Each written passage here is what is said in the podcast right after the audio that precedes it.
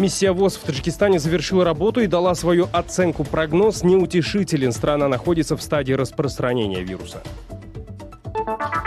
Чиновники в Казахстане снова закручивают гайки. Согласно новым правилам, заветное пособие в 42 тысячи тенге смогут получить еще меньше граждан.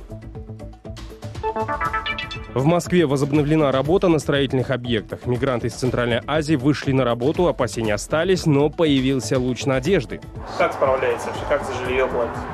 А, за жилье, ну, долго возьмем. Самый жестокий теракт за 30 лет. Жители Афганистана приходят в себя после нападения боевиков. Репортаж Лизы Кареми из Кабула. Терпеть это все совершенно невозможно. Какие-то нелюди. Как они могли так поступить? В прямом эфире информационная программа «Настоящее время Азия» в бишкекской студии. Я Шавкат Тургаев. Здравствуйте. Готовится к худшему сценарию. Специальная миссия ВОЗ, которая прибыла в Таджикистан 1 мая, подвела итоги своей работы. По мнению главы миссии Патрика О'Коннора, Таджикистан вошел в фазу распространения коронавируса внутри общества. Исходя из официальных данных, эксперты пришли к выводу, что пик заболеваемости еще впереди. Сейчас число случаев заражения коронавирусом удваивается каждые три дня. На сегодня в стране 801 заболевший.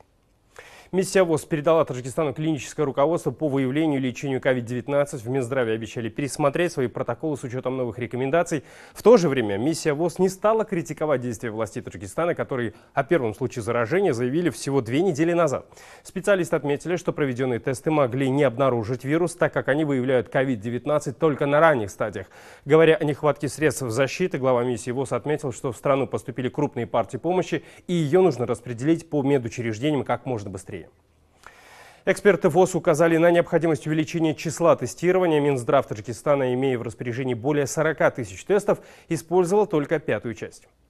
В Таджикистане только одна лаборатория может проводить тестирование, и она в Душанбе. Насколько мы заметили в эти дни, максимальное число тестов за сутки, которое может проводить эта лаборатория, составляет 230-250 тестов. Мы уже рекомендовали открыть такие же лаборатории в областях. Казахстане снова изменились правила выплаты соцпомощи. Претендовать на 42 500 тенге или 95 долларов из-за потери дохода в период ЧП отныне смогут еще меньше казахстанцев.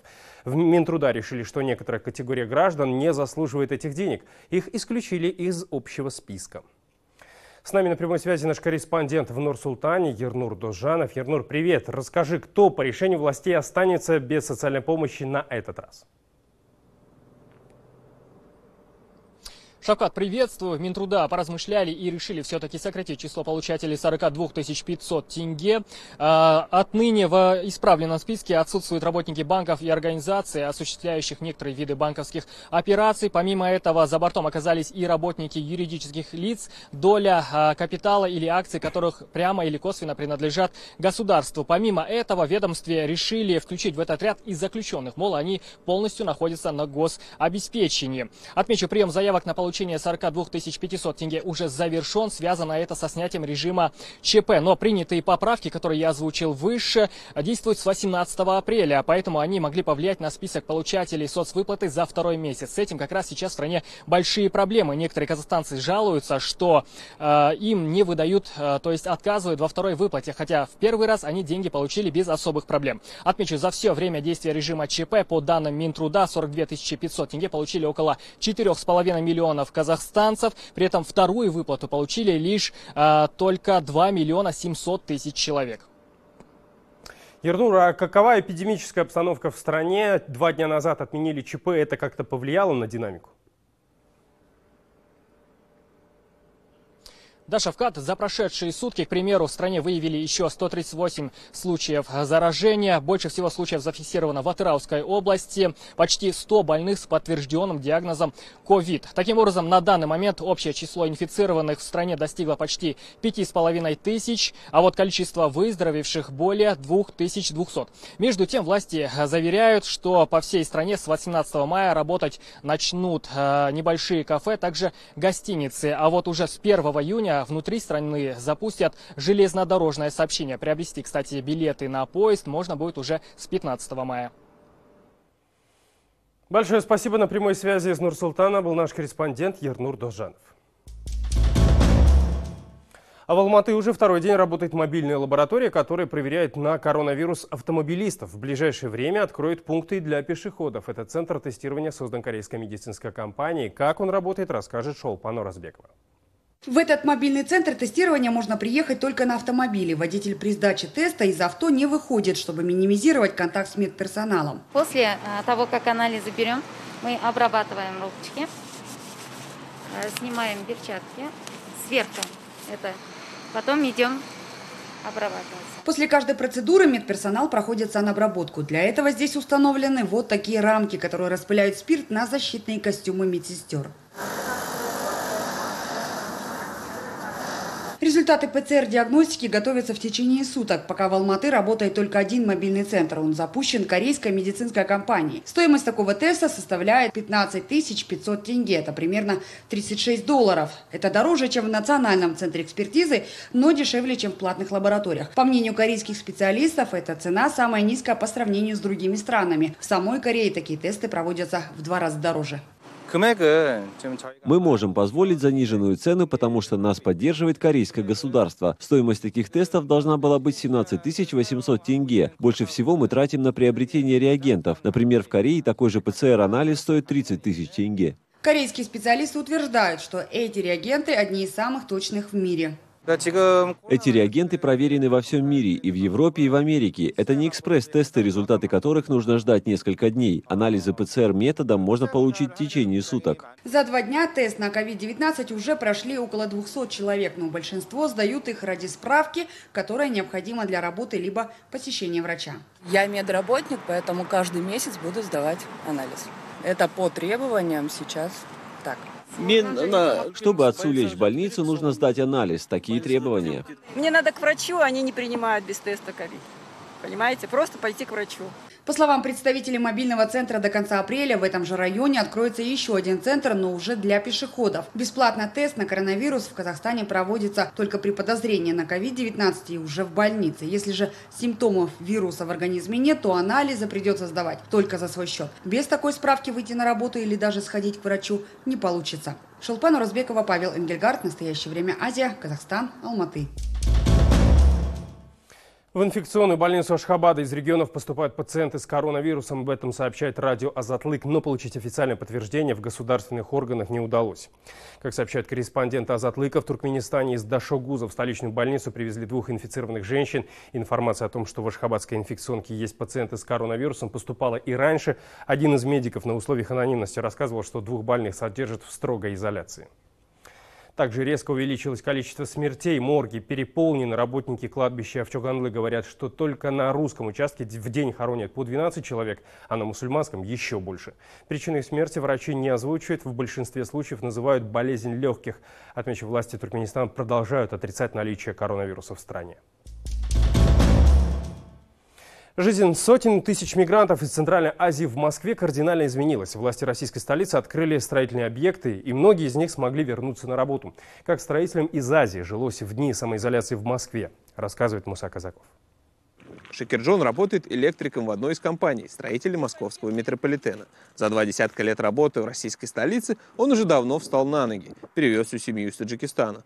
Но, тем не менее, ситуация последних месяцев очень его настораживает. Несмотря на то, что на период самоизоляции работодатель выплатил ему небольшой аванс, плюс были какие-то свои накопления, семье все же пришлось перейти на режим экономии. Впрочем, Шакирджон считает, что у него более или менее благополучная ситуация. У других мигрантов, его знакомых и коллег положение достаточно тяжелое. Ребята очень сейчас э, находятся на тяжелом состоянии, как бы у них и деньги нету, и на квартплату нечем уже платить. Они как бы ну, некоторые возьмут долги друг друга. Восьмое число как бы нам звонили и поздравляли.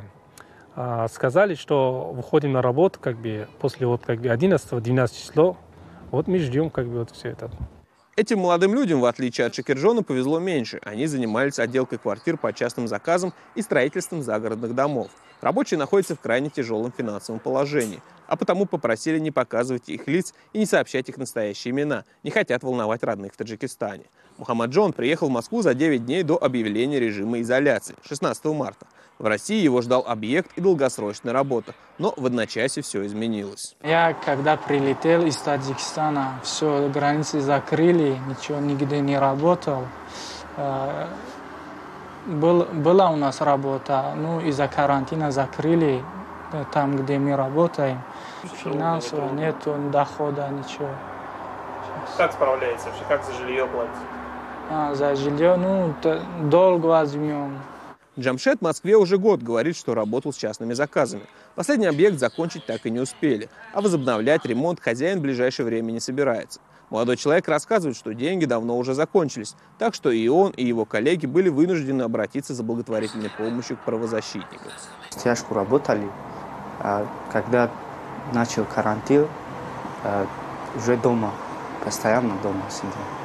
А, то есть вы не выходите за это? Нет. С первого Рамазана у нас был э, помощь, и два раза был.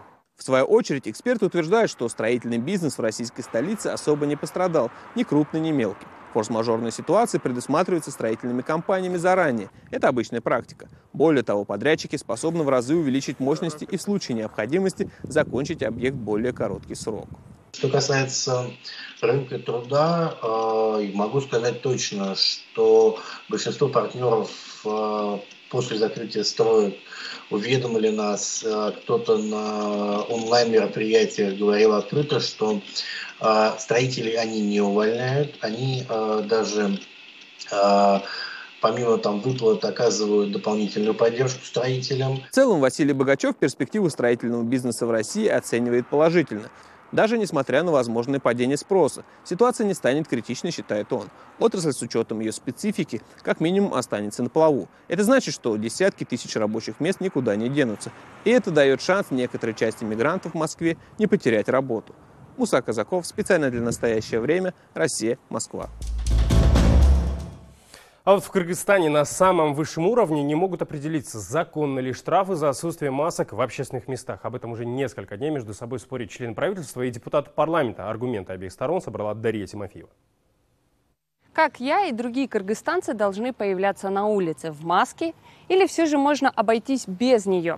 Чиновники в последние дни только еще больше запутывают население. Одни говорят, что за нарушение правил придется заплатить до 60 долларов, другие, что штрафы в парламенте не утверждали. О том, что маска обязательный атрибут для выхода на улицу, в штабе по борьбе с коронавирусом заявляли еще месяц назад. Потом эту информацию опровергали, затем вновь подтверждали. В начале недели уже в мэрии Бишкека уверенно заявили.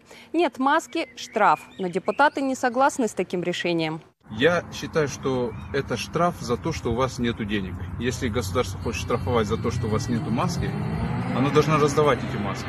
И я сразу скажу, что мы такого закона не принимали. Мнение коллеги разделили и ряд других депутатов. Как вы собираетесь штрафовать людей, у которых не было дохода полтора месяца? Урмат Экмет. Это же издевательство. Потом вы удивляетесь, что в регионах бунты назревают. Вопрос парламентарии подняли сегодня на палате. Премьер-министр заявил, что ради собственного здоровья деньги можно и найти.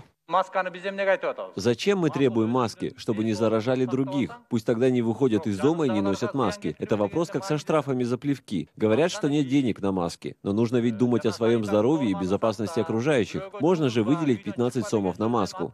С тем, что каждый человек в стране сегодня может купить себе, казалось бы, дешевую маску, не согласны волонтеры. Ежедневно они развозят продукты питания тысячам людей, у кого 15 сомов не осталось даже на хлеб. Люди же не от хорошей жизни не носят, не покупают их, да? У них просто нет возможности их приобрести, и все, точка.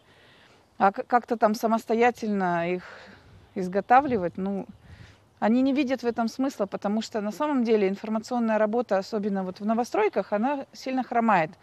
То есть людям не объясняют, э, насколько это все опасно. Кабмине уверяют, спорить не о чем. Норма прописана в поправках в закон общественного здравоохранения. Может у человека бессимптомная болезнь. Есть те, кто еще не знает о своем заражении, поэтому надо носить маски. Те, кто не выполняет требования индивидуальной защиты во время эпидемии, по закону будут нести ответственность. В соцсетях тем временем требуют привлечь к ответственности президента. Он масочный режим не соблюдает с самого начала карантина. Его примеру последовал мэр Бишкека и ряд депутатов. Ни на сайте госорганов, ни в СМИ текст поправок не размещали. Правозащитники считают, до тех пор, пока правительство не опубликовало все эти документы, все изменения, штрафы и ограничения незаконны. Вчерашний день стал одним из самых черных в истории Афганистана. В двух терактах погибли около 60 человек, включая женщин и новорожденных. Свидетельство очевидцев собрала наш корреспондент в Кабуле Лиза Кареми.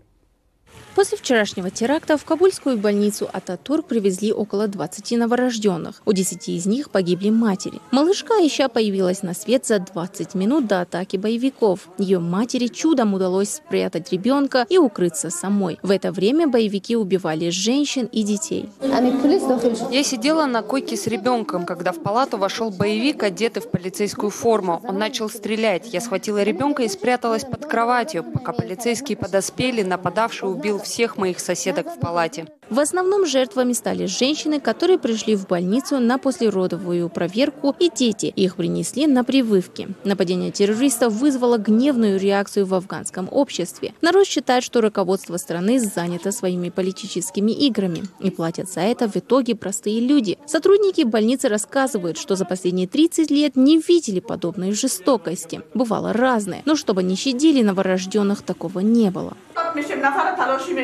Такого ужаса я никогда не видела. Теперь закрыты мечети, хотят закрыть больницы. Куда нам идти теперь? Эти люди вообще не мусульмане. Настоящий слуга Аллаха не убивает невинных людей. Кормить молоком новорожденных младенцев, у которых погибли матери, вызвались активисты гуманитарных организаций. У меня у самой четырехмесячный ребенок дома. Я оставила его и пришла покормить этих детей. Терпеть это все совершенно невозможно. Какие-то нелюди. Как они могли так поступить? Именно здесь, в больнице, организация врачей без границ погибло 14 человек, в том числе двое новорожденных, и 15 другие получили ранения. По меньшей мере, трое вооруженных людей в полицейской форме вошли в здание и открыли стрельбу. По словам очевидцев, в здании находились 140 человек, о чем МВД говорит, что они смогли эвакуировать 100 человек из здания во время своих операций. Президент страны Ашраф Гани через несколько часов после атаки террористов призвал Талибан остановиться и перестать атаковать мирных жителей. Он также озвучил некоторые изменения в военной стратегии правительственных войск. Армия от обороны переходит теперь в атаку. Мы еще раз призываем руководство Талибана отказаться от подчинения чужакам и перестать убивать афганцев. Навязанную нашей стране войну исламские ученые назвали фитной, заблуждением. При этом группировка Талибан отрицает причастность к нападениям в Кабуле и Нингархаре. Мы осуждаем атаки исламского государства в Кабуле и Нангархаре, но так как Ашраф Гани объявил нам войну, то мы готовы воевать с правительственными войсками. Однако никто не должен забывать, что благодаря Талибану у исламского государства не осталось безопасного пристанища в этой стране. Мы считаем, что атаки в Кабуле и Нангархаре спланированы администрацией в Кабуле. Я напомню, что в марте этого года был подписан мирный переговор между группировками Талибан и США, на основе чего обе стороны договорились не атаковать друг друга на территории Афганистана. Но прекращение атаков над силовиками Афганистана не входило в этих договоров. Комитет по делам прав человека в Афганистане заявляет, что после подписания этого договора число жертв мирных э, граждан увеличилось, и что вызвало беспокойство этой организации. По их данным, около 50% атаков над мирных жителей совершает группировка «Талибан». Ровно 15 лет назад, 13 мая 2005 года, в узбекистанском Андижане были расстреляны сотни демонстрантов. Люди требовали справедливого суда над предпринимателями, которые были арестованы годом ранее. По словам очевидцев, против собравшихся власти применили военную технику, по людям стреляли из БТРов. Некоторые митингующие тоже были вооружены. Международные организации обвинили Узбекистан в несоразмерном применении силы. Официальный Ташкент все обвинения отверг и возложил вину на, за произошедшее на экстремистские организации Хизбут Тахрир и Акрамия. По официальной информации погибли 187 человек, но очевидцы говорят, что число жертв могло достигать тысяч. Об андижанских событиях мы поговорим с правозащитницей. На прямой связи с нами Надежда Атаева, президент Ассоциации права человека в Центральной Азии. Надежда, здравствуйте. Почему правительство Узбекистана, за исключением короткого комментария заместителя генерального прокурора Артиковой, до сих пор замалчивает тему андижанских событий? В чем причина? Но дело в том, что совершено массовое убийство и понятно, что э, во главе э, вот этого расстрела находился Алматов и совершалось это преступление с доброго согласия Ислама Каримова. Разоблачить э, преступников, э, лиц, причастных к этим преступлениям, это значит отдать себя, э, придать себя к ответственности. Власть, даже новая власть, не готова к этому разоблачению. Ну вот смотрите, Ислама Каримова уже нет несколько лет. Может быть, как-то стоит э, э, расширить эти рамки и, наконец, начать этот процесс, открыто говорить об этом. 12 высокопоставленных чиновников были объявлены винов, ну, причастными к кандижанскому расстрелу. Такой вывод сделал, э, сделал Евросоюз в 2005 году. Но как были наказаны эти чиновники, э, общественности до сих пор неизвестно. Алматов, бывший э, министр внутренних дел Узбекистана, э, Рустам Инаятов, бывший глава службы национальной безопасности, сегодня находятся в составе парламента Узбекистана. И, в принципе, в окружении нового президента Узбекистана Шавката Мирзиёева. Поэтому э, говорить о том, что сегодня назрел момент – говорить правду об Андижане. Мне мало верится в это, потому что, в принципе, Мерзиёев э, привлек этих людей к, к управлению нынешней ситуацией. Они, в принципе, влияют на э, своим мнением на президента, я так понимаю. Надежда, вот в связи с годовщиной антижанских событий в социальных сетях развернулась дискуссия о том, можно ли считать действующего президента Мерзиёева, который в то время, когда произошли антижанские события, был премьер-министром страны, соучастником тех событий? Э, я считаю, что ну, дело в том, что если говорить о том, что премьер-министр возглавлял, э, подчинение премьер-министра находились министр внутренних дел, и э, служба национальной безопасности. Безусловно, премьер-министр э, должен был повлиять на привлечение их к ответственности. Но учитывая, что Ислам Каримов это все-таки авторитарный был лидер э, Узбекистан, глава государства, и вряд ли Ислам Каримов мог эм, прислушиваться к мнению Мерзиёева. Другой вопрос, что сейчас, имея власть президента Шавкат Мирзиёев имеет все шансы раскрыть правду об Андижане. Другой вопрос, что присутствие во власти, Шавкат, эм, э, во власти Шавката Мирзиёева вот таких э, приближенных, как Алматов и Наятов, говорит о том, что процесс утраты доказательств этого серьезного преступления, который не имеет срока давности, он продолжается. Я считаю, что у Шавката Мирзиёева при э, желании есть все шансы раскрыть э, реальную ситуацию и, в принципе, начать развенчание режима Ислама Каримова. Вот сейчас некоторые Значит, оппозиционеры требуют независимого расследования антижанских событий. Насколько сейчас это актуально? Я разделяю эту позицию, считаю, что э, массовое убийство – это преступление, которое не имеет срока давности. И, послед... и последствия этих э, кровавых этого кровавого преступления, а значит широкомасштабная практика пыток, фабрикация обвинений, ну, это, а, это абсолютно актуально. И более того, по результатам мониторинга нашей организации с 2005 года политическим репрессиям подверглись более 600 активистов гражданского общества, э, куда э, которые были лишены свободы, подвергались пыткам. И преступления принципе, удержать власть. Надежда, да, я понимаю, что сейчас э, э, суд над антижанскими событиями нужно обязательно проводить. Вам большое спасибо за интервью. Всего доброго и до свидания. Это были все новости, о которых мы хотели вам рассказать. Смотрите нас в социальных сетях, в эфире своих национальных телеканалов и в прямом эфире круглосуточного телеканала «В настоящее время» в YouTube. Всего доброго, до встречи.